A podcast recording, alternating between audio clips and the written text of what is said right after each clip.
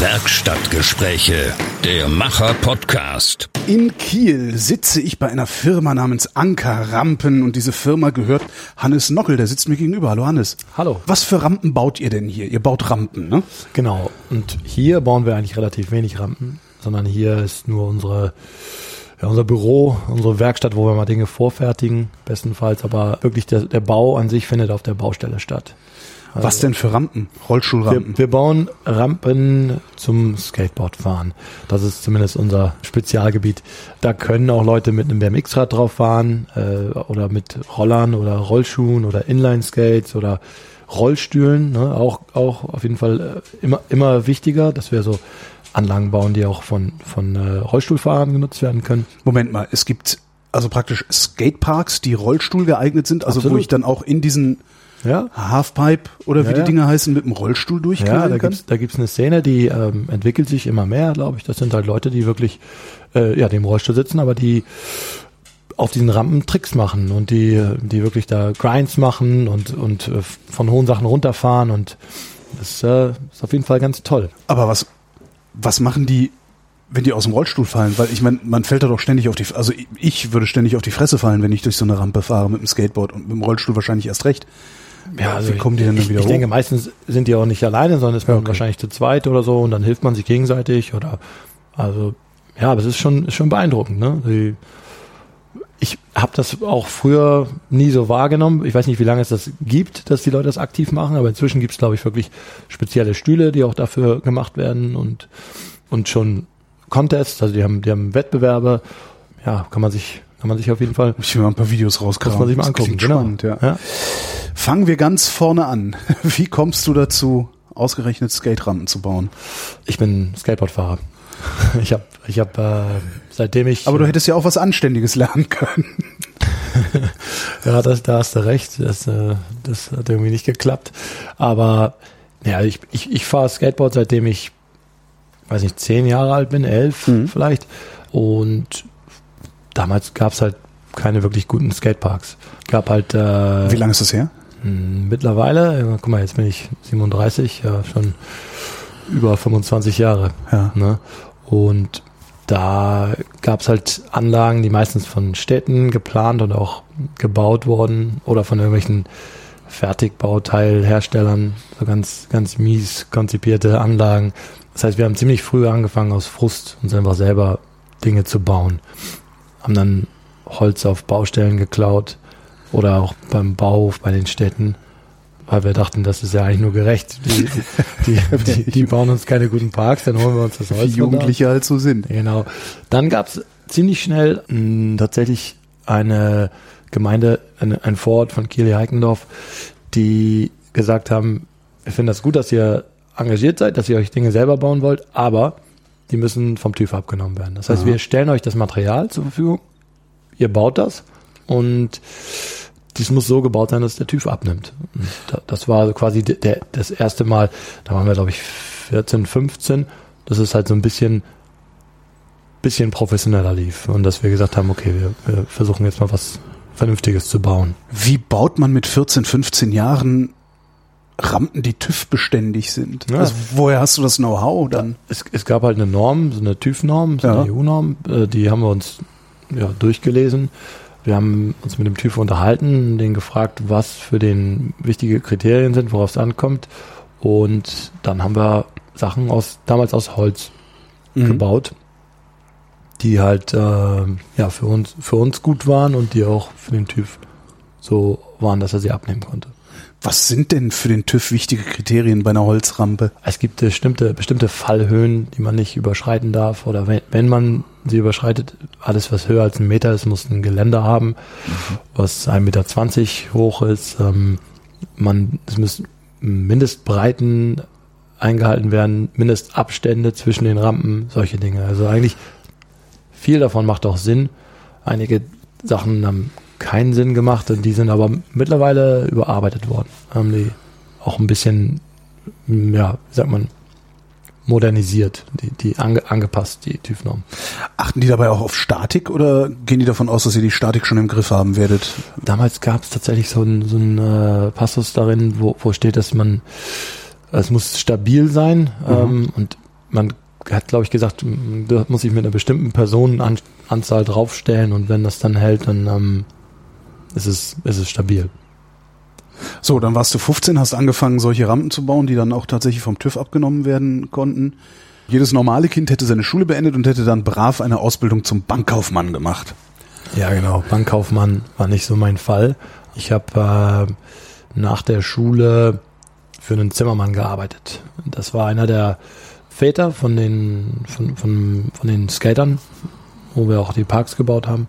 Der hat gesagt, Mensch, hier, das, was ihr hier macht, mit dem Holz und so, du kannst auch bei mir arbeiten. Und dann habe ich da angefangen, habe gejobbt und von dem Geld bin ich dann gereist. Ich habe dann irgendwann mit äh, 17, 18 angefangen Wellenreiten. Und Wellenreiten ist das ohne Segel. Ne? ist das ohne Segel, Surfen genau. ohne Segel, Genau, was, ja, was eigentlich auch, wo das Skateboardfahren auch so ein bisschen seine Wurzeln hat, ne? Mhm. Ähm, und ja, dann, dann äh, habe ich eigentlich immer gejobbt und bin mit dem Geld dann gereist. Irgendwann in Südafrika hängen geblieben, Mhm. Anfang 20, da ein paar Jahre gelebt und Hast du da auch äh, Rampen gebaut? ja, ich habe dort äh, ein paar kleine Holzrampen gebaut, aber also eigentlich ähnlich wie ähnlich wie zuvor hier. Ähm, so kleine Projekte gemacht, die, wenn es sich ergeben hat. Hab dort aber auch für einen damals ein irischer Tischler, mit dem ich gearbeitet habe, äh, der mich auch so ein bisschen zum Beton gebracht hat. Also da habe ich meine ersten, meinen ersten Kontakt mit Beton gehabt. Wie sieht ein erster Kontakt zum Beton aus? Also was hast du da gemacht, dass du Also Ah, wir, wir müssen, glaube ich, dazu sagen, die Rampen, die du mittlerweile baust, das sind Betonkonstruktionen. Äh. Genau, mittlerweile bauen wir eigentlich zu 95 Prozent aus Beton. Unsere Kunden sind fast immer Städte oder Gemeinden, ja. die Anlagen, Außenanlagen zum Skateboardfahren planen. Da ist Beton einfach der beste Werkstoff. Ja, der ist relativ wartungsarm, sehr resistent gegen Wind und Wetter und hat auch zum Skateboardfahren selbst die besten Eigenschaften. Okay, wa- was, was sind das für Eigenschaften? Naja, Er ist, er ist glatt oder? Er, der, er ist glatt, das heißt, man hat einen sehr geringen Rollwiderstand. Ja. Na, man gleitet quasi darauf, darauf hin, viel besser als Asphalt. Ähm, der, man spricht beim Skateboardfahren davon, der hat eine Menge Pop. Das heißt, Pop, Pop, Pop ist, wenn man äh, quasi Sprünge macht und äh, sich abdrückt, ja. dann, ja, wie, wie erklärt man das? Dann kann man mehr Druck aufbauen auf Beton als auf beispielsweise Asphalt oder Gummi. Ja, kann man sich vielleicht vorstellen. Klar. Weil es weicher ist, beziehungsweise weil der Beton härter ist. genau. Ja. Beton tut natürlich mehr weh, wenn man drauf fällt, Mhm. hat aber den großen Vorteil, dass man ja, mehr Pop hat. Okay, erster Kontakt zu Beton. Was hast du damals gemacht? Hast du da direkt schon eine Rampe gegossen? Nee, nee, nicht. Nee, was macht ihr damit? ja, Ihr man, gießt die- man, wenn- man gossen, gießt ne? das oder wir, wir mittlerweile spritzen wir das mit dem äh, Beton. Okay, ich muss es nachher in Ruhe erzählen. Kann man- Also kann man dein, noch mal drauf eingehen? Dein erster Beton. Erster Beton, das waren einfach nur äh, Fundamente. Okay. Ähm, dann haben wir Treppenstufen gemacht. Ich habe, wie gesagt, für einen irischen Tischler gearbeitet in Südafrika und der hat so ein bisschen alles gemacht. Also wir haben da teilweise alte Gebäude restauriert, wo nicht nur Holzarbeiten anfielen, sondern auch Dinge mit Beton gemacht wurden. Er war da ganz affin, also ganz erfahren auch, war zwar kein Betonbauer, aber der, der wusste eine Menge drüber. Und da habe ich so meinen ersten Kontakt zu Beton gehabt und habe gedacht, Mensch, das ist ja eigentlich ganz, ganz cooles Zeugs. Das kann man auch gut zum, zum Rampenbauen Mhm. benutzen. Beziehungsweise ich wusste, dass man das äh, zum Rampenbauen benutzt, zumindest in, äh, in den Vereinigten Staaten und so weiter und so fort. In Deutschland war damals, war das noch nicht so gang und gäbe, dass Skateparks aus Beton gebaut wurden. Da war Skaten ja auch noch wahrscheinlich eher so ein Randphänomen, oder? Ja, in den 90ern gab es schon mal so eine, so eine Welle, wo Skateboardfahren richtig modern war, wo eigentlich auch, mm, na, wo, wo, es ein Trend war. Mhm. mal. Das ist beim Skateboardfahren mittlerweile seit, ich glaube, seit 50, 60 Jahren so, dass es immer wieder populär wird und dann schwächt das wieder ein bisschen ab, dann wird es wieder moderner. Das gab es schon mal in den 90ern, dass auch Gemeinden angefangen haben, Mhm. Anlagen zu errichten. Die Jugendlichen von der Straße sind. Ne? Ja, ja, ja, genau, weil beim Skateboardfahren unterscheidet man halt auch in äh, verschiedenen Disziplinen. Es gibt einmal das ähm, Street Skaten Mhm. und das äh, Transition Skaten. Das sind so die, die also ganz groß. Also beiden- Streetskaten ist dann wirklich auf der Straße äh, und so Treppengeländer, wo man sich dann Genau. die Klöten. Genau, kann man, kann man sich, kann man sich bei verletzen. ähm, ja, Streetskaten ist, ko kommt von der Straße, dass man Ja. einfach urbanen Raum nutzt und ähm, das quasi zweckentfremdet. Und so sind auch bei den Skateparks, die wir bauen, die trennen wir eigentlich auch in zwei verschiedene grobe Richtungen, Street, Street und Transition, ist quasi die Rundung oder der Übergang. Ähm, Ah, okay. das, das kommt tatsächlich ähm, vom Poolskaten. Also sprich, in den 70ern gab es, in den 60ern, 70ern gab es in Amerika mal eine große Dürre.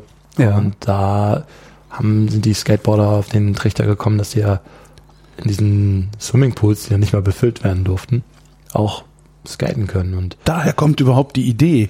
ja, ja, also so, so, so sind diese Halfpipes entstanden, sag ich mal, dass man halt so die, die, die Form von den amerikanischen Swimmingpools ist halt sehr zum Skateboardfahren geeignet. Ja, man hat halt viele Rundungen, da ist eigentlich nichts eckig dran und viel von der Bauweise, die da benutzt wird, wurde, benutzen wir auch heute, wenn wir unsere Anlagen bauen.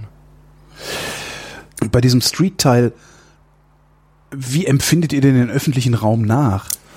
Weil der ist doch so vielfältig und, Mhm. und Aber da- das ist eigentlich so das Schöne, was, was ähm, sag ich mal, das Interessante am Skateparkbau, dass, dass an der Fantasie da kaum Grenzen gesetzt sind. ne? Wir bei, gerade bei Streetparks bauen wir urbanen Raum nach. Das heißt, es kann angefangen von irgendwelchen Parkbänken, Geländern, Treppenstufen, Schrägen, äh, Auffahrten für Rollstuhlrampen, Kantsteine, die angemalt sind, moderne Architektur, die mit eingebracht ist, äh, einfach schöne Formen, die sich vielleicht auch skaten lassen. Mhm. Man kann mit verschiedenen Oberflächentexturen arbeiten. Ja, all das, das sind so Dinge, die, die man, die man mit einfließen lassen kann.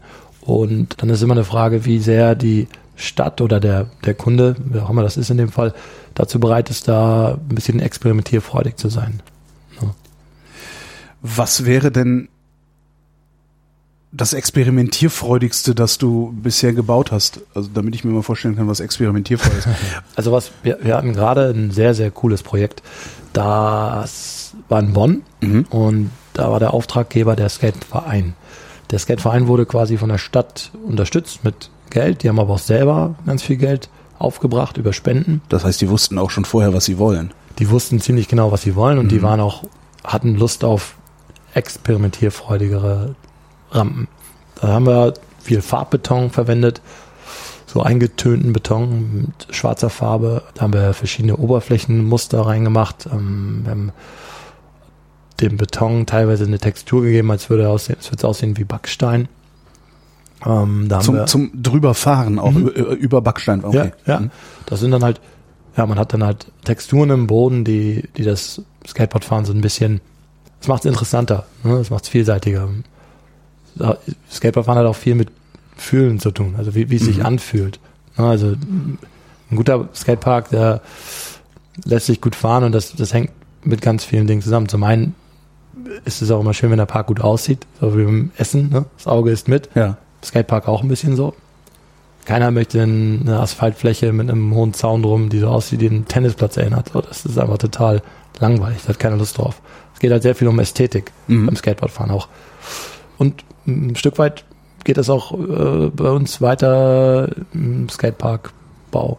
Man versucht halt einen Park zu bauen, der irgendwie gut aussieht und der, ähm, ja, der was fürs Auge ist. Aber wann ist der was fürs Auge? Weil es ist doch eigentlich nur Beton. Ja, muss es nicht sein. Also wir versuchen zum Beispiel so große Betonwüsten zu vermeiden. Also wir versuchen dann Akzente zu setzen mit verschiedenen Werkstoffen. Wir bauen Granitkanten ein als ähm, Möglichkeiten, dort Tricks dran zu machen. Wir, wir verwenden Cortenstahl. Was für Stahl? Cortenstahl ist so Stahl, hast du bestimmt schon mal gesehen, ähm, der rostet. Der hat quasi so eine Rostoberfläche Mhm. gibt es oft im öffentlichen Raum. Ich glaube, war auch mal eine Zeit lang ganz modern bei Architekten, dass sie Cortenstahl verwendet haben. So, wir, ähm, habe ich ja schon gesagt, arbeiten mit Farbbeton oder mit äh, verschiedenen Texturen in der Oberfläche. Das Formgebung, ganz wichtig. Hier hinter mir hängt gerade so ein, so ein Mhm. Foto von einem Park. Ja. Da kannst du ein bisschen sehen, das sind halt einfach, ja, ich sag mal, Im Grunde kleine Hügel, also well- wellenartige. Ja, Ja, wellenartige, ja, wellenartige Betonrampen eigentlich, genau. die aber so ein bisschen auch Sind dann nach Landschaft, die so ein bisschen nach Landschaft aussehen halt. Genau, auch, dann ja. sind da teilweise dreieckige Sachen drin, Ja. äh, quadratische Dinge, Trapezform, verschiedenste Formen, die es einfach auch ein bisschen gut, gut aussehen lassen. Wenn ihr hingeht und so einen Park plant, Mhm. wo fangt ihr an? Also wie, Also wir fangen eigentlich damit an, dass wir uns mit den zukünftigen Nutzern unterhalten. mhm. Das ist immer ganz wichtig. Bringt uns nichts, wenn wir einen Skatepark bauen, den es im Nachbardorf schon gibt und den einfach nochmal wiederholen, sondern sprechen mit den äh, Nutzern und fragen die, was, was ist euch wichtig, was gibt es in der Umgebung. Dann schauen wir natürlich auf, auf die Fläche, so was ist, was ist da möglich und was man auch immer ein bisschen beachten muss, ist das Budget, Budget Ja. natürlich. Ne? ist sowas teuer? Ich weiß nicht, ist doch nur Beton. Jetzt auch wieder- Ähm, ich glaube, für das, was es ist, ist es nicht teuer. Ja. Es ist sogar wahrscheinlich teilweise ein bisschen zu billig. Denn wenn man mal andere Sportplätze, sage ich jetzt einfach mal, wenn man das vergleichen möchte, sich anschaut und was die kosten in der Wartung, Unterhaltung und auch in der Anschaffung, sind wir mit unserem Skatepark, glaube ich, noch ganz schön günstig dabei. Fußballplatz, da hat man dann ja pro Mannschaft elf Leute, die da irgendwie teilweise, ich weiß nicht, dreimal die Woche oder so Mhm. das für, für zwei Stunden benutzen, den Fußballplatz. Ein Skatepark ist äh, Ist Bei gutem um Wetter- Uhr Betrieb. Ne? Ja. genau beim guten Wetter, wenn wenn wenn äh, Skatepark gut konzipiert ist, ist er eigentlich jeden Tag voll. Also in Bonn die Anlage, von der wir gerade gesprochen haben, Mhm. da sind jeden Tag, ich weiß nicht, 50 Kids und äh, nicht Kids, sondern auch angefangen von wahrscheinlich äh, sechs, sieben Jahren bis hin zu Leute in meinem Alter oder älter, die da Ja. mit, mit ihren Kindern hinkommen und selber den Park nutzen. Und das Schöne ist, ist eigentlich egal, wer du bist, wo du herkommst, welche Hautfarbe du hast, was für einen sozialen Hintergrund du hast. Wenn du im Skatepark kommst, dann kannst du den nutzen. Ne? Also da, da, da gibt es einfach, ist ein Ort der Zusammenkunft. Sind die Skater denn dann auch so tolerant, dass wenn du da hinkommst und nichts kannst, dass sie dich nicht ständig auslachen? Ich glaube, ausgelacht wird da niemand. Also man muss halt, es gibt ein paar Regeln, an die man sich halten muss und Ja. die vielleicht kleine, kleine Jungs und Mädels noch nicht so drauf haben, wenn sie zum ersten Mal da sind. Lernen die dann ziemlich schnell mal, vielleicht manchmal auf die harte Tour, indem sie einfach umgefahren werden oder, Okay. oder also das, das passiert. Es gibt Ab- so, was meinst du mit Regeln, so rechts vor links Regeln oder sowas? Naja, nee, rechts vor links Regeln nicht, aber man muss einfach schon ein bisschen schauen, dass man niemanden im Weg fährt. Ähm, generell, ja, also man steht zum Beispiel auch nie auf irgendeiner Rampe einfach rum.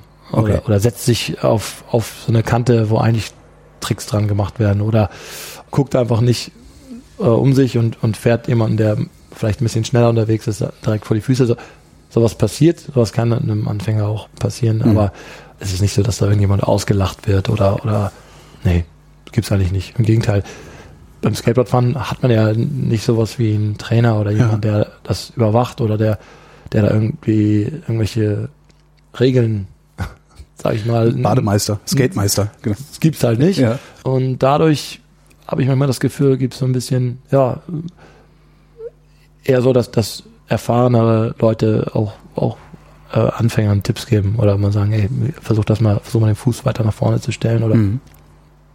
Was machen Leute eigentlich? Also ich, ich kann das nicht mit dem Skate. Ich kann, wenn du mir ein Skateboard gibst, ich fall sofort aufs Maul. Was mache ich falsch? Was machen die Leute immer falsch? Weil du gerade sagtest, den Fuß weiter nach vorne stellen. Ich, ich glaube, beim Skateboardfahren ist es einfach, äh, gibt halt nicht so viele Sportarten, die am Anfang so frustrierend sind und so, wo es so lange dauert, bis man da die ersten Erfolge hat. Ähm, das ist, das ist schon, man muss schon Du hartnäckig meinst, ich hätte sein. damals weitermachen. Okay. Ja, ja, man, man, man, muss, man muss sehr hartnäckig sein und man muss, ich glaube, man darf halt äh, nicht, nicht äh, zimperlich sein. Mhm. Ja, man fällt hin, auf jeden Fall, tut sich weh. Ähm, Generell, das ist, glaube ich, der Tipp, dranbleiben und immer weiter versuchen und Ich fange damit jetzt gar nicht, ich fange damit jetzt nicht nochmal an. Also das wäre mir. Gibt's das eigentlich, dass Leute mit mit Ende 40 äh, anfangen, Skateboard zu fahren? Ja, gibt's schon. Ich habe da tatsächlich gerade so einen so einen Kurzfilm drüber gesehen über einen Herrn, der ist, äh, hat mit 60, Anfang 60 angefangen zu skaten. Das ist jetzt mittlerweile, glaube ich, acht Jahre her und der hat eine ganze Menge Tricks, die er mittlerweile kann. Ja. Das ist total cool. Ich schick dir da mal so Link. Gerne. Ja. Da, da wird man ja auch im Alter, hat man ja dann auch zunehmend Angst vor Knochenbrüchen und irgendwie sowas. Also mein Sohn ist jetzt zwei und der, das ist so das richtige Alter, wenn du mich fragst. da, da kann man, da, da hat man keine Angst und ja, Ja, stimmt. Als du aus Südafrika zurückgekommen bist und dir gedacht hast, ich mache jetzt eine Firma auf, mit der ich Skateparks baue, wie hast du dir den Markt erschlossen? also ganz so war das nicht. Ich habe hab nie irgendwie den Masterplan gehabt, jetzt eine, eine Firma zum Skateparkbau aufzumachen. Das ist eher so entstanden. Also ich war irgendwann mal aus Südafrika wieder in Deutschland zu Besuch. Die Stadt Kiel, mit der ich zuvor schon Projekte gemacht habe, die haben darüber gesprochen, dass sie eine Anlage erneuern möchten. Haben mir gesagt, ähm, Hannes, du hast doch damals schon so Projekte gemacht. Wir wollen jetzt wieder was bauen, allerdings aus Beton. Kannst du das? Und Da habe ich gesagt, ja, gesagt, yo. kann ich, kann ich. Ich habe zufälligerweise gerade relativ viel Erfahrung mit Beton gemacht. Fände ich total gut. Also ich mache es sehr gerne. Und dann haben die gesagt, ja, diesmal ist allerdings ein äh, kleiner Unterschied da. Wir müssen das ganz offiziell machen. Das heißt, du müsstest wirklich ein Gewerbe anmelden und dann die Materialien und auch die Arbeit in Rechnung stellen und ähm, das kann nur so laufen. Ich dachte, ja gut, das ist ja kein Problem. Warum soll ich das nicht machen? Ich habe hier einen Kumpel, der ist Betonbauer, ein Aha.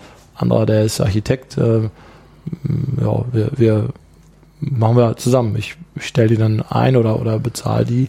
So ging das los. Dann habe ich das erste offizielle Projekt mit Ankerrampen quasi damals gemacht. Eigentlich nur, weil die Stadt das so verlangt hat. Während wir das gebaut haben, hat die Nachbargemeinde gesagt, Moment mal, das ist ja eigentlich ganz cool, was ihr da macht. Wir hätten auch gern sowas. Ich gesagt, ja, kein Problem, ich spreche mit meinen Jungs, vielleicht können wir das auch noch machen. Und dann war der zweite Skatepark Auftrag da und so ging es dann weiter. Und dann habe ich irgendwann gedacht, Mensch, eigentlich wollte ich jetzt wieder zurück nach Südafrika, aber das ist ja gar nicht so schlecht, was hier, was hier gerade passiert. Vielleicht machst du mal eine Website und bietest das mal offiziell an. Und so ist es eher entstanden. Ne? Aber du hast nur eine Webseite gemacht. Du bist jetzt nicht aktiv rumgetingelt und hast gesagt, hier Stadtverwaltung Solingen. Das mussten Ich wir eigentlich, das mussten wir eigentlich nie machen. Nee, das ist so, ich glaube, ich glaube damals war es auch so, es gab halt wirklich kaum Firmen, die das auf die Art und Weise gemacht haben, wie wir es gemacht haben, nämlich von Skateboardfahrern für Skateboardfahrer. Ne? Äh, ich bin gut befreundet mit äh, Luis Taubert und Live Drage. Das sind zwei recht gute deutsche Skateboarder Mhm. die auch damals viel Wettbewerbe mitgefahren sind und all das, die haben mit mir zusammen dann Anlagen konzipiert. Mhm. Und ähm, ich glaube, wenn man so zwei, drei, vier gute Parks baut, dann ist das schon genug Werbung. Und dann hat sich das so rumgesprochen. Und seitdem ja, treten eigentlich überwiegend Gemeinden oder mittlerweile auch Fachplaner an uns ran und sagen, wollt ihr nicht vielleicht und wir hätten hier einen Auftrag. Und in den letzten zehn Jahren hat sich sehr viel getan. Also es gibt äh, mittlerweile Planungsbüros, die sich nur auf, auf Skateparks spezialisieren. Ne? Mhm. Ist das dann Konkurrenz zu euch? Nö, eigentlich nicht. Eigentlich eher Kooperation. Okay. Also wir, wir planen auch, wenn das gefragt ist, aber unser, unser Haupt, Hauptgewerbe ist der Bau. Okay. Ganz klar. Okay. Manchmal gibt es so Gemeinden, die gerne beides zusammen angeboten haben möchten. Dann entweder machen wir die Planung dann selber oder wir, ähm, wenn sie eine detailliertere Planung haben möchten und einen Architekten dazwischen, dann arbeiten wir zusammen mit einem Planungsbüro. Oder aber die wenden sich direkt ans Planungsbüro und die kommen dann auf uns zu und sagen, hier, wir haben hier einen, einen Park konzipiert, möchtet ihr den vielleicht bauen? Und da, da wird es dann immer interessant, weil na, dann kriegen wir natürlich einen Entwurf vorgelegt, Den ihr selber so nie gemacht hättet. ja, beziehungsweise mm, den wir dann erstmal prüfen müssen und, Hm. und sehen müssen, ob, ob das alles Sinn macht und ob wir das überhaupt so bauen wollen. Also da gibt's halt Planungsbüros, die machen das richtig gut. Mhm. Da müssen wir eigentlich gar nichts mehr sagen hinterher, sondern kriegen wir einen Entwurf und sagen, das sieht echt toll aus und vielleicht mal hier nochmal ein 10 Zentimeter höher und da noch, also so ganz Mhm. klitze Kleinigkeiten. Und dann gibt's ja auch sogenannte Fachplaner, keine Namen nennen, aber die sich eigentlich nicht so nennen dürften. Und die, die kriegt eine Ausschreibung vorgelegt mit einem, mit einem Park, wo man nur denkt, oh Mann, genau, genau, genau deswegen habe ich angefangen, Skateparks zu bauen, um sowas zu vermeiden. Und jetzt 10, 15 Jahre später wird trotzdem noch so ein Scheiß geplant. Und Was findest du denn dann in diesen miesen Parks? naja, da stimmt gar nichts. Das ist halt von, von Fachplanern, ich sag's mal in Anführungsstrichen, gemacht, die selber überhaupt nicht aus dem Sport kommen. Ja. Die sind irgendwann mal vor, ich weiß nicht wie viele Jahren, sind sie mal BMX gefahren und da auch nur Flatland und haben eigentlich überhaupt keine Ahnung. Und ja, machen dann, entwerfen einen Skatepark, haben keine Ahnung von Radien, von Höhen, von Abständen, von nichts, nennen sich aber Experten auf dem Gebiet. Könnte ich jetzt Ewigkeiten Ja. mich drüber auslassen. Ist das denn beschweren. dieses, also die, die Ahnung von Radien, Höhen und Abständen, ist das was, was du, was du spürst oder siehst, oder ist das tatsächlich auch was, was man berechnen kann, dass du sagen kannst, ein, weiß nicht, wie die Form heißt, sollte nie kleiner sein als drei Meter. Also ich, ich Wie heißen diese Formen? Was sind denn das für die, die Module im Skatepark? Ja. Beschreib mir doch mal die Module im Skatepark. Also, also um deine erste Frage zu beantworten, ich glaube, dass es sehr, sehr komplex ist, aber dass man es bestimmt berechnen könnte. Ja. Und wir haben tatsächlich gerade mit einem Planungsbüro zu tun. Das ist in Köln. Da ist der Veit Kilbert ganz aktiv. Das ist ein ehemaliger oder ein immer noch sehr aktiver Skateboardfahrer. Der hat das, der hat das mal professionell gemacht. Und Aha. der, dem habe ich mich gerade drüber unterhalten, dass man ja vielleicht sowas auch berechnen könnte. Und das, also ein ganz interessanter Ansatz. Ob's, ob ob man es braucht, ist eine andere Frage, aber ich finde es äh. Künstliche Skatepark-Intelligenz. Ja, also, also interessant wäre es, also, Ja. weil man kann ja eigentlich alles berechnen und genauso kann man bestimmt auch den Flow, wie wir sagen, in einem Skatepark berechnen. Äh, Das heißt, Fluss der hat, ähm, wie, wie gut man da durchfahren kann, wie gut die Elemente aufeinander abgestimmt sind. Ist das auch das, wozu der Skatepark da ist, dass du ähm, an einem Ende anfängst, einmal rumfährst auf irgendeine Weise und dann den durchgefahren bist? Oder Also ich, ich, das, das, das ist wieder das, was Skateboardfahren ausmacht. Wer will schon sagen, wofür der da ist? Und jeder Ja. nutzt, nutzt den so, wie, wie er möchte. Ja. Das ist halt ein Stück der Kreativität. Ne? Ein Skatepark kann so oder so aussehen, ein Skatepark kann so oder so genutzt werden. Das, das mag ich überhaupt nicht sagen. ja. Man, man kann ganz klar sagen, es gibt Skateparks, die einfach überhaupt nicht funktionieren. Das kann man auf jeden Fall sagen. Ne? Und, und da Aber kannst du erklären, warum die nicht funktionieren? Oder Ja. siehst du die nur und sagst, äh, würde nicht funktionieren, weil würde ich selber nie fahren? Ja, ja, das, das kann man, das kann man schon so sagen. Also um Okay. nochmal auf deine andere Frage Ja. zurückzukommen, so ein Skatepark setzt sich zusammen aus, je nachdem, was es für ein Park ist, aber aus, aus urbanen Elementen, wie wir Mhm. vorhin schon gesagt haben, ne, Geländer, Stufen, Kantsteine, Kanten, Ecken zum Grinden, sagt man, ne, zum drauf, Grinden drauf ist- längs rutschen mit der Achse. Auf der Achse, ja, genau, ja, mhm, ja. Ähm, Und wie oh. heißt das, wenn man auf dem Brett rutscht? das ist, das ist Sliden. ah, das ist Slime, okay. Ja, längs rutschen, genau, mit dem Brett längs rutschen. Und Rundung. Na, Rundung, Rundung und Schrägen. Da differenziert man. Eine Schräge ist eine Bank, Mhm. aus dem Englischen, ne? eine, eine- einfach eine, eine Böschung, quasi eine, eine, eine ja. Betonböschung, ja. Ähm, und eine, eine Transition oder eine Quarterpipe ist quasi eine, eine Böschung mit Rundung drin. Ja. Hohlkehle, sagt der Fotograf Ja, dazu. ja, genau, wie so eine Hohlkehle. Und da gibt es halt verschiedenste Variationen, wie du dir vorstellen kannst, wie man die aneinander reihen kann und wie man die zusammenblenden kann. Das ist das Schöne Mhm. am Beton. Man kann damit wirklich Formen machen, die aus Holz gar nicht so möglich wären oder zumindest nur sehr schwer umsetzbar sind. Weil man Beton kann zum Beispiel auch äh, auf einem Stück aus einer Rundung eine Gerade werden lassen. Ja. Und das alles mit fließenden Übergängen.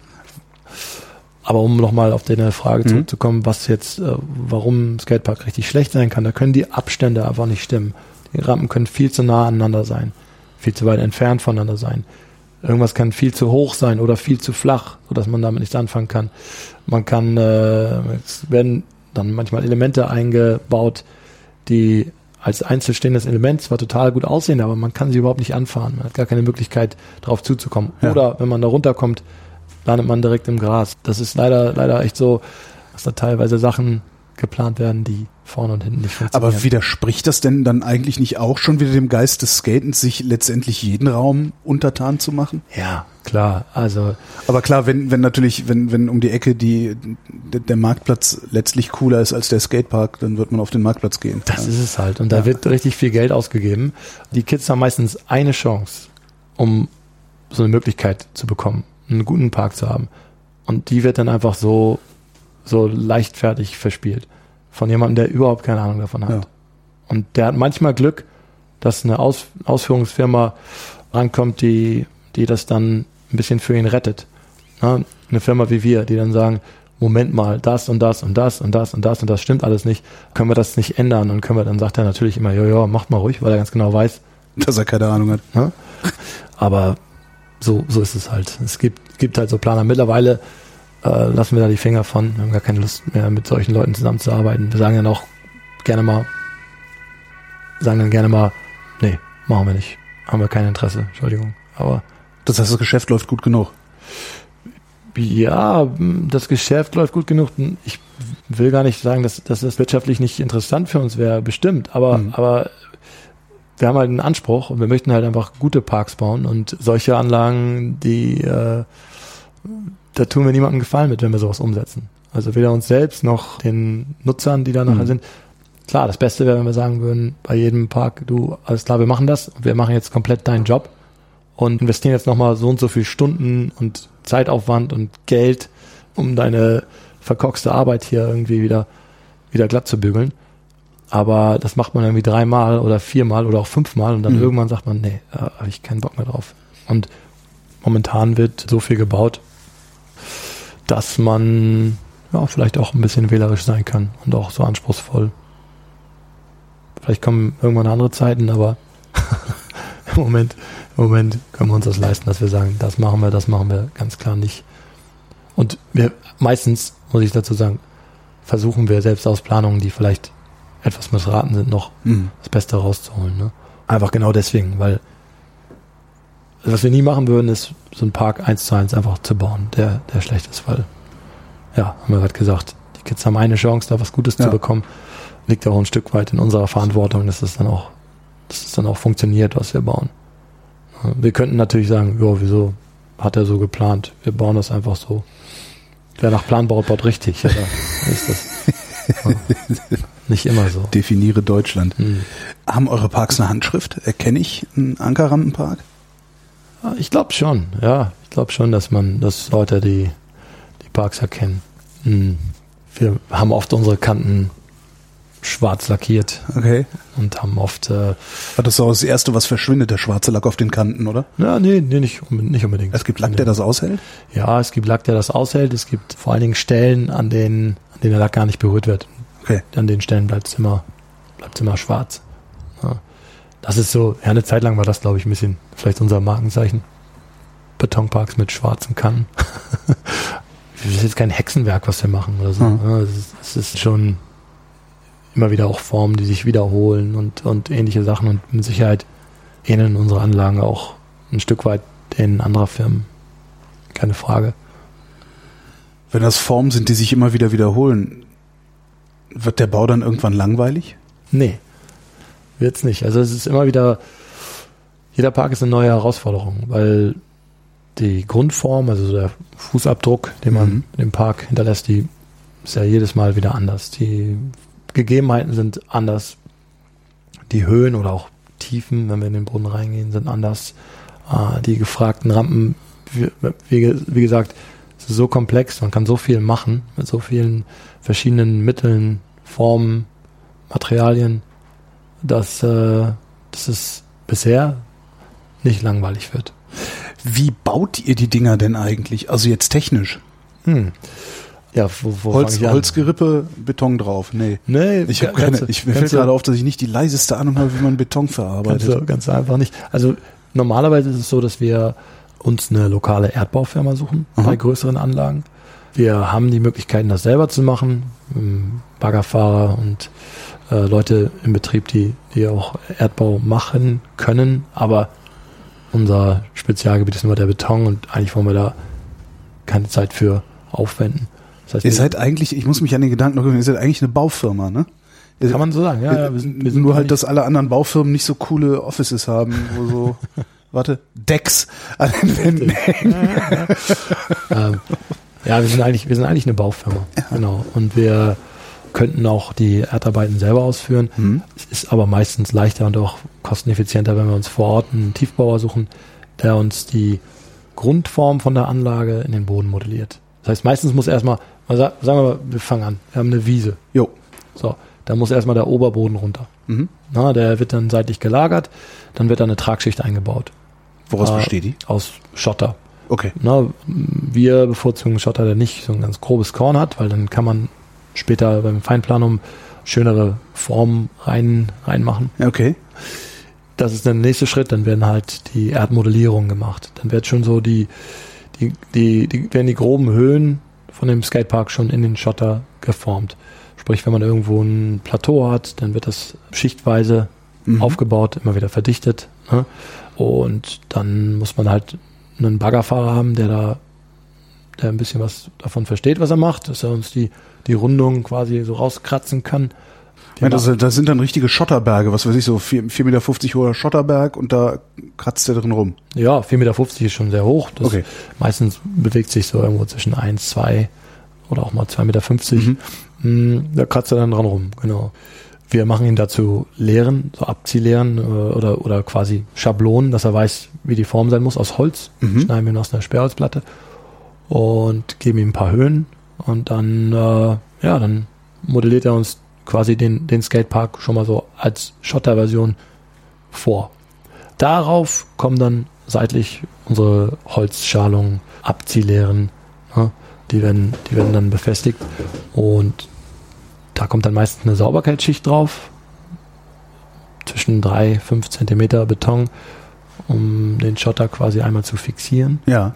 Und darauf kommen dann unsere Bewährungseisen. Bewährungseisen. Richtig. Je nachdem, Was ist das? ja, das sind so, äh, Be- Beton hat ja quasi Stahlbeton, da kommt der Name, hat, hat ja so Stahlmatten drin. Ja, diese, diese, diese Moniereisen hießen die Genau. früher, ne? Ja, ja, das, das- ist, das das ist ist das. Diese, ja, und da, okay. da gibt's entweder, den gibt's entweder in so äh, Mattenform, ne? Mhm. wenn es halt Aber das sind doch richtig, das sind doch so, was weiß ich, äh, 10 Millimeter. Gibt's in verschiedenen Stärken, meistens Okay. benutzen wir 8 Millimeter, Okay. die in eine Richtung auch gebogen werden können. Ne? Ja. Das heißt, man kann auch so eine Rundung reinbiegen. Äh, interessant wird's immer, wenn wir doppelt konische Flächen haben, sprich die Flächen, die in zwei Richtungen gebogen sind. Mhm. Das sieht so aus wie so ein Vulkan. Da hat man quasi eine Rundung äh, in beide Richtungen. Ja. Und da kann man natürlich keine Matte reinbiegen. Ja, die wird halt, ist nicht möglich äh, physikalisch. Da nimmt man dann einzelne Eisen Mhm. und flechtet quasi diese, dieses, äh, diese Form nach. Ja, und das ist halt, ja, ist auch was, was, was man lernen muss oder wo man Leute haben muss, die, die das können, die was davon verstehen. Eine saubere Bewährung reinzulegen. Kannst du das alles? Ich kann das alles, ja. Das hast du dir selber beigebracht. Ja, das hat man so über die Jahre Ja. einfach mitgenommen, gelernt. Genau. Wir arbeiten ja mit Leuten aus der ganzen Welt zusammen. Ja, da kommt natürlich auch einiges an Wissen zusammen. Also noch dazu gesagt, das, was wir machen, ist auch kein Hexenwerk. Also es ist eine gängige Methode, die hat sich irgendwie im Skateparkbau durchgesetzt. Es sind halt einfach so äh, Methoden, die die anderen Firmen auch machen. Mhm. Wir haben da kein Geheimnis oder kein nichts, was, was, äh, was irgendwie ja, hochgradig speziell ist beim, bei, der, bei der Ausführung. Ja, sondern es sind alles gängige Methoden. Dann hast du die Armierung da drauf und dann spritzt dir dann nur noch Beton drüber, oder wie? Genau, dann haben wir eine Armierung drauf. Äh, dann baut man sich ein paar Abziehlehren, die dann äh, beim Einbau helfen, um das alles richtig in Form zu bringen. Dann haben wir den Betoniertag und da, ja, da wird's dann immer spannend. Meistens bestellen wir. Ganz cooler Begriff, Betoniertag. ja, Gefällt mir. ja, das ist, das, da wird's ernst quasi. Kommt dann morgens der Betonmischer angefahren. Wir machen, wenn wir die Rampen bauen, also die Hindernisse, machen wir eigentlich nicht mehr als ein LKW pro Tag. Kommt selten vor, mal anderthalb vielleicht, aber äh, es liegt einfach daran, dass die diese Rampen händisch geglättet werden müssen. Mhm. Und So gehst du nachher mit einem großen Abzieher drüber, sozusagen. Ja, wir haben verschiedene Werkzeuge, um die Okay. Dinge so in Form zu bringen, äh, wie sie sein müssen. Also für Rundungen gibt es spezielle Reibebretter, die quasi schon die Form haben, den Radius, der, der halt da gerade gefragt ist. Es gibt verschiedene Kellen, verschiedene Floats und Screeds. Das sind alles Sachen aus dem, aus dem, aus dem Englischen. Floats und Screeds. Wenn ich jetzt bei Hornbach reinrenne und sage, wo sind denn die Floats und Screeds? Dann gucken die sich wahrscheinlich, gucken die wahrscheinlich mit großen Augen an und Ist klar. keine Ahnung, wovon du sprichst. Wenn du wiederum in Home Depot in äh, Amerika gehen Ja. würdest, dann würden sie dich direkt an die richtige Okay. Stelle schicken. Amerika ist, äh, was das angeht, was Betonbau angeht, sind die uns mittlerweile, würde ich einfach mal sagen, zumindest so im, im Heimwerkerbereich ein Ja. bisschen äh, im Voraus. Da gibt es einfach viel mehr Werkzeuge. Es ist ganz Zu normal, Hause dass ich verarbeitet ja kaum jemand Beton. bei uns, Also, nee, macht kaum jemand. Und da, da ist eigentlich so, dass äh, wenn du halt, wie, wie, so wie sich hier jeder irgendwie einen, keine Ahnung, Maschendrahtzaun selber aufbaut oder eine Hütte im Garten baut, so äh, ist es dort so, dass sich einfach äh, Leute auch einfach selber Auffahrten betonieren Mhm. und das- das ist, das ist ganz normal. Das heißt, es gibt einfach viel mehr Spezialwerkzeug auch in den Baumärkten. Das heißt aber auch dann gleichzeitig, dass Beton gar nichts ist, wovor man unbedingt großen Respekt haben müsste oder größeren Respekt haben müsste als vor, weiß ich nicht, Holz. Ja, also Gut, Holz ist schon hart. Ich- Beton härtet halt irgendwann Ich- aus. Genau, ich würde sagen schon, weil äh, Beton, Beton, man hat, wie gesagt, eine Chance, um das in Form zu bringen. Wenn das Ja. nicht richtig ist, dann äh, Meißelt es alles wieder auf. Ja, oder man fängt an zu schleifen oder ich weiß nicht was, aber dann ist es mit großem Aufwand verbunden. Wie lange braucht denn das, bis das aushärtet? Also ihr spritzt das da drauf. Wie viel Zeit habt ihr dann, um da die, die Rundung rein zu... Es hängt natürlich Form. ein bisschen von der Witterung ab, die Ja. an dem Tag ist, aber in der Regel kann man sagen, haben wir so fünf Stunden Zeit. Und in den fünf Stunden muss, muss alles passen. Muss es in Form gebracht sein, muss die Oberfläche geschlossen sein und am besten noch richtig schön glatt, wie so ein Baby-Popo. Und das machst du mit der, mit der Kelle. Das machen wir letztlich. Also mit, der, verschiedenen- mit, mit verschiedenartigen, geformten und verschiedenen großen Kellen. Genau, mit Also verschiedenen nur Oberflächen. und, macht und, wischt. Ja, da, da, da wird's dann schon ein bisschen speziell. Also da Ja. muss man halt die Techniken kennen, um Hubbel zu vermeiden im Beton. Na, es, muss, es, muss, es muss alles gleichmäßig sein. Die Rundung muss stimmen. Weil alles, was man da quasi verpatzt, das spürt man hinterher beim Fahren. Mhm. Ja. Also all unsere Mitarbeiter fahren selber Skateboard. Das ist eine Einstellungsvoraussetzung. Ist es, ja. Cool. Einfach aus genau dem Grund. Die, Ja. die wissen, wenn sie da was falsch machen, dann merkt man das die nächsten 20 Jahre. Ja. Also Das ist die Lebensdauer von so einem Skatepark, 20 Jahre. Das ist, ja, zumindest bei uns, glaube ich, im, im öffentlichen Bereich so die, die Dauer, die angestrebt wird. Okay. Ja. Also es gibt mittlerweile Skateparks aus den, keine Ahnung, 60er, 70er Jahren, die immer noch stehen Mhm. und die natürlich in der Oberfläche nicht mehr so schön aussehen, aber die immer noch überleben. Und Kann man die reparieren eigentlich? ja, kann man. Okay. Kann man, da gibt es Möglichkeiten, äh, Oberflächen zu schleifen und dann zu versiegeln. Mhm. Mittlerweile werden die Parks auch so gebaut, dass die locker 20 Jahre halten, weil die Oberflächen viel besser äh, bearbeitet sind und auch versiegelt werden, in den meisten Fällen mit einem, einem Silikatprodukt, was quasi in die Oberfläche eindringt und die noch widerstandsfähiger Ja. macht. Da gibt es auch spezielle Versiegelungen, die man nehmen kann, andere, die man nicht nehmen kann, weil dann wird es zu rutschig. ist ja auch ein wichtiger Stimmt, darf's ja, das darf's ja auch nicht, ja. ja, das ist ganz wichtig, ne, dass man die Oberfläche immer so schafft, dass sie auch äh, gut genutzt werden kann. Bei Farben gibt's ja so die RAL-Karte, ne, wo du nachgucken kannst, wie, welche Farbe es haben. Gibt's sowas für Beton auch? Wenn du sagst, ich will eine bestimmte, einen bestimmten Grip haben, eine bestimmte Porosität, damit man darauf fahren kann? Also woher weißt du, wie du mit dem Beton umgehen musst? Beim Beton gibt's halt eine Körnung, ne? Ja. ganz klar. Also die, das, äh, die Steine, die Steingröße quasi, die legt man vorher fest. Da arbeiten wir eigentlich mit einer relativ kleinen Körnung, das heißt 8 Millimeter oder kleiner. Unser Beton ist relativ hochwertiger Beton. Ja. Wir haben einen hohen Zementanteil, also über 400, 450 Kilo pro Kubikmeter. Das ist jede Menge. Das führt dazu, dass der Beton sehr fest wird Mhm. aber auch, dass er halt sehr schnell reagiert. Also äh, wenn du normalen Fundamentbeton nimmst, dann hast du es manchmal, dass du ihn an einem Tag gießt und am nächsten Tag ist er noch nicht wirklich, Mhm. wirklich richtig hart. Ja. Bei uns ist es so, in den fünf Stunden, wo wir ihn bearbeiten, wird er so hart, dass wir danach drauf gehen können. Was unterscheidet hochwertigen von minderwertigem Beton? Also jetzt, wie viel Zement drin ist? Woraus besteht überhaupt Beton? Zement, Kies und Äh, Sand und Wasser. Sand und Wasser. Ne? Okay. Das sind so die, die ja, also so ganz basic sind, Ja, das, sind das ja. die Zusatzstoffe. Natürlich gibt es nachher immer noch Dinge, ähm, die den Beton noch ja, geschmeidiger machen oder die äh, Zusätze, die man manchmal witterungsbedingt Mhm. benötigt, ne, ähm, um eine gewisse Expositionsklasse zu erreichen. Mhm. Das sind, das sind so, da gibt es halt noch, noch viele Dinge, aber äh, ganz, ganz grob gesagt sind das die Bestandteile von Beton. Ja. Wie oft hast du eigentlich bei deinem ersten Betonbau nochmal neu anfangen müssen? Sag mir jetzt nicht, dass das von Anfang an geklappt hat, dass deine, dass deine erste Rampe. Nee, also ich äh, neu anfangen müssen. Also ich weiß gar nicht, ob das schon mal. Ich glaube, einmal ist es passiert, aber das war auch ein Fehler vom Betonwerk. Mhm. Da hatten wir einen sehr warmen Tag und haben Beton bestellt, der verzögert werden sollte. Das heißt, man kann einen Zusatzstoff, wenn wir Beton machen, der den langsamer, etwas langsamer härten lässt. Ja. Verzögerer Ja. nennt sich das. Das ist eine Chemie, die dann reinkommt und dann kann man das stundenweise abstimmen. Also man sagt ja mit zwei Stunden Verzögerer, vier Stunden, sechs Stunden. Dementsprechend wird der Starrpunkt nach hinten Mhm. verschoben. Und das haben die vergessen.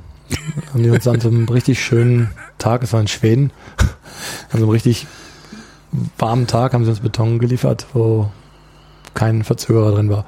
Und wir haben ganz normal eingebaut, wie immer. Dachten- gearbeitet, als wäre welcher drin. Genau. Ja.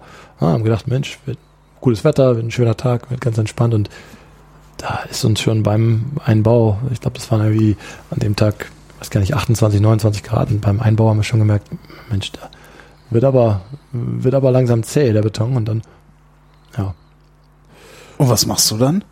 ja, Stemmhammer, ne? Alles wieder raus. Alles wieder raus.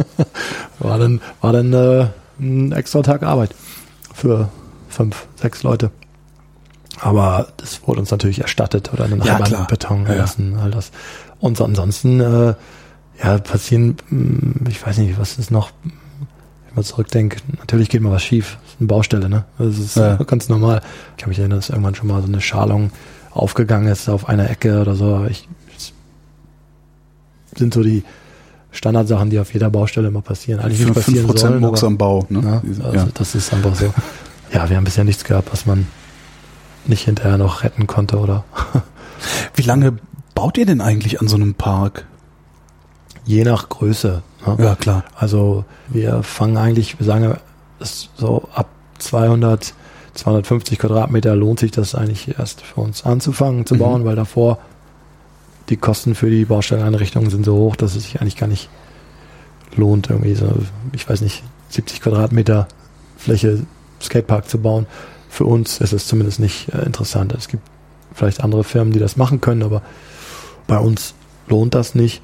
Und dann, ja, ähm, dann würde ich aber mal sagen, schaffen wir so, ich weiß nicht, so 500 Quadratmeter pro Monat.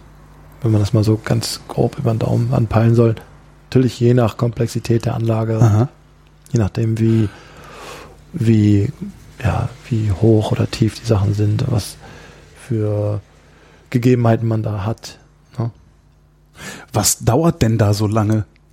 Ich hätte jetzt gedacht, ja, dann kommt dann halt der Typ mit dem, ne, dann kommt der Schotter hin, dann kommt der Typ mit dem Bagger, schieb, schieb, kratz, kratz, und dann haut, stampft der so einen Park in einer Woche aus dem Boden oder so. Hätte ich jetzt gedacht. Ja, nee, nee, das ist nicht so. Aber es, ich glaube, der größte Teil der Zeit geht wirklich in das händische Glätten. Und die Tatsache, dass wir immer nur so einen LKW pro Tag verarbeiten, der dann, äh, oder sind dann irgendwie äh, sieben, Okay, das- sieben, acht Kubik drin. Das ist dann von, wenn da, was weiß ich, zehn Schikanen stehen, ist das dann auch nur eine Schikane, die dieser LKW, okay, Genau, jetzt habe ich es verstanden. ja. Alles klar. ne, weil wir bauen eine Schichtstärke von äh, 15 Zentimetern, Mhm. plus minus, aber mei meistens sind es 15 Zentimeter, bauen wir den ein, den Beton. Da kann man halt, kann man halt nur so viel Oberfläche mit einem LKW machen. Ja. Und die muss dann halt auch, äh, ja, die muss dann erstmal geglättet werden. Und meistens haben wir so zwischen sechs und zehn Personen auf der Baustelle, Mhm. je nachdem wie groß die Baustelle ist. Ja, und da schafft man halt immer nur eine begrenzte Anzahl an, an Fläche pro Tag, wenn die auch gut werden sollen, Ja. dem Anspruch, den wir haben. Du sagtest eben das Wort Baustelleneinrichtung. Was bedeutet das? Unsere Baustelleneinrichtungen sind in der Regel zwei Container, so Überseekontainer, wie man sie kennt, in LKWs oder in Mhm. Schiffen. In dem einen ist unser ganzes Betonzeug, Schläuche, Schubkarren, Schaufeln und so weiter. Und in dem anderen sind die, ja, sind eigentlich Materialien wie äh, sind Schrauben gelagert, äh, Holzleeren, äh, ja, so, so haben wir quasi einen, einen Werkstattcontainer und einen Materialcontainer. Die sind da. Dann haben wir unsere Betonpumpe. Das ist eine, wiegt so knapp drei Tonnen, so eine Anhängerpumpe. die wir auf der Baustelle dann immer dorthin schieben können, wo gerade betoniert wird. Kommt der Mischer dann rangefahren Mhm. und damit befördern wir den Beton an die gewünschte Stelle. Und dann haben wir einen Kompressor für Luftdruck. Äh, Es sieht so ähnlich aus wie die Pumpe, es ist auch so ein Anhänger, wesentlich leichter, aber damit machen wir halt den Spritzbeton. Das ist quasi die äh, Methode, die wir verwenden, um den Beton einzubauen. Wird sonst viel im Tunnelbau verwendet, Also so Super Soaker nur für Beton. wenn du so willst. Ja. Okay, cool. Ja. Also man hat quasi einen Schlauch, durch Ja. den der Beton gefördert wird mit der Pumpe. Am Ende des Schlauchs hat man eine Düse Mhm. und da schließt man den Schlauch mit Luftdruck an. Und der Luftdruck schießt dann quasi den Beton Mhm. gegen die gegen die Wand oder in, in, in das Hindernis, was wir gerade was wir gerade bauen. Ist wahrscheinlich scheiß anstrengend, aber es macht, macht das Spaß? Macht Spaß, oder? Äh, ja, ich stelle mir ja, das irgendwie doch, ganz cool vor, so ein Terminator-Gefühl. Irgendwie so ein Ja, es ist schon klar. Ich glaube, ich glaube, äh, ein Stück weit haben wir alle äh, Spaß oder, oder Vergnügen an dem, was wir machen, sonst würden wir es nicht machen.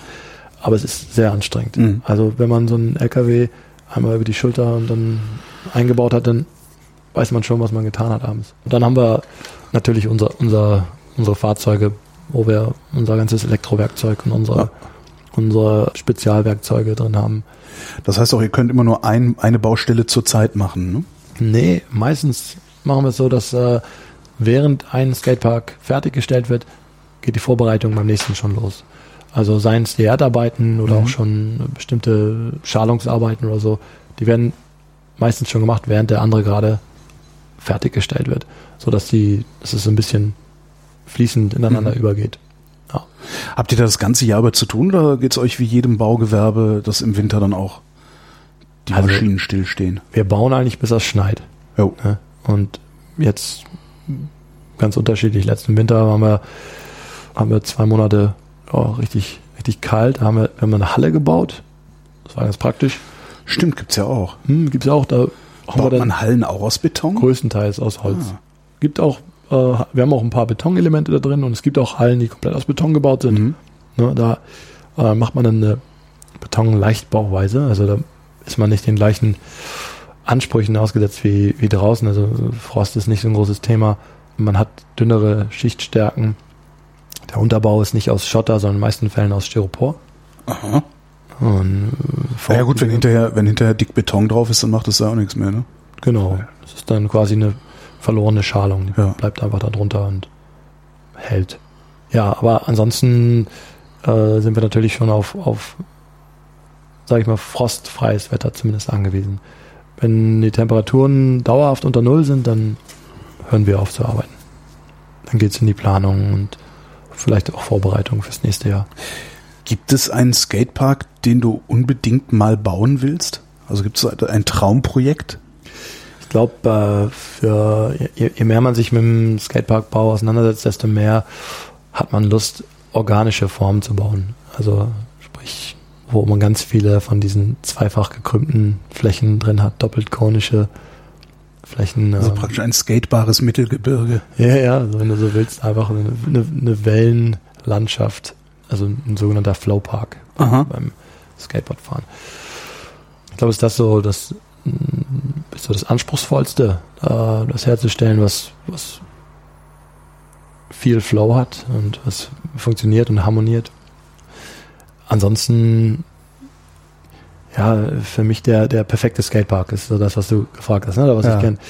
Ähm, ist ein Ort mit Aufenthaltsqualität. Also ich finde es auch schön, wenn wir Grünflächen mit einbeziehen, wenn wir mh, vielleicht Bäume im Park haben, wenn wir Sitzmöglichkeiten haben, Wasserspender, Licht, äh, alles, was irgendwie so einen Park noch attraktiver macht. Gibt's das Gibt's, ja, ja. in Deutschland? Ja, immer mehr. Also das ist äh, das Gute daran, dass wenn eine Gemeinde damit anfängt, legt die andere nach und der Standard wird höher. Mhm. Ja, das, das ist ja das, was wir auch versuchen zu erreichen. Weg vom, von der Asphaltfläche mit ein paar Hindernissen drauf hin zum Ort, der eher einem, einem Stadtpark gleicht als, als Ja, wo so Leute wie ich auch Bock haben, sich mal hinzusetzen und den Skatern dabei zuzugucken, was sie machen. Ja, Ja. genau. Oder junge Eltern, die irgendwie, mh, die Mutti, die da sitzt und ihre Zeitung liest und der, der Sohnemann oder auch die Tochter fahren da Skateboard. Mhm. So, das äh, ist auch so ein bisschen unser Anspruch, dass wir einen Park bauen, der auch eine Aufenthaltsqualität hat. Ja. Also so ein Flowpark, der braucht doch unendlich viel Platz dann aber auch, oder? Also will man so ein Ding, wenn du doch Flow machst, dann willst du den doch auch endlos haben, oder? Äh, klar, je, je größer, desto besser. äh, man hat natürlich mehr Möglichkeiten, wenn man, wenn man große Anlagen hat. Man kann mehr Hindernisse oder kann mehr Vielfalt reinbringen. Aber auch ein kleiner Park kann richtig gut sein. Also der kann einfach gut funktionieren. Das, mhm. ist, das ist gar nicht immer das. Ähm, wir haben letztes Jahr in Weingarten, das ist Baden-Württemberg, einen Park gebaut auf, ich glaube, 600 Quadratmeter Fläche, der super funktioniert. Also der echt ganz viel Flow hat und wo die Hindernisse miteinander gut harmonieren. Ja, also es muss, muss nicht immer riesig sein. Absolut nicht. Hannes Nockel, vielen Dank. Gerne.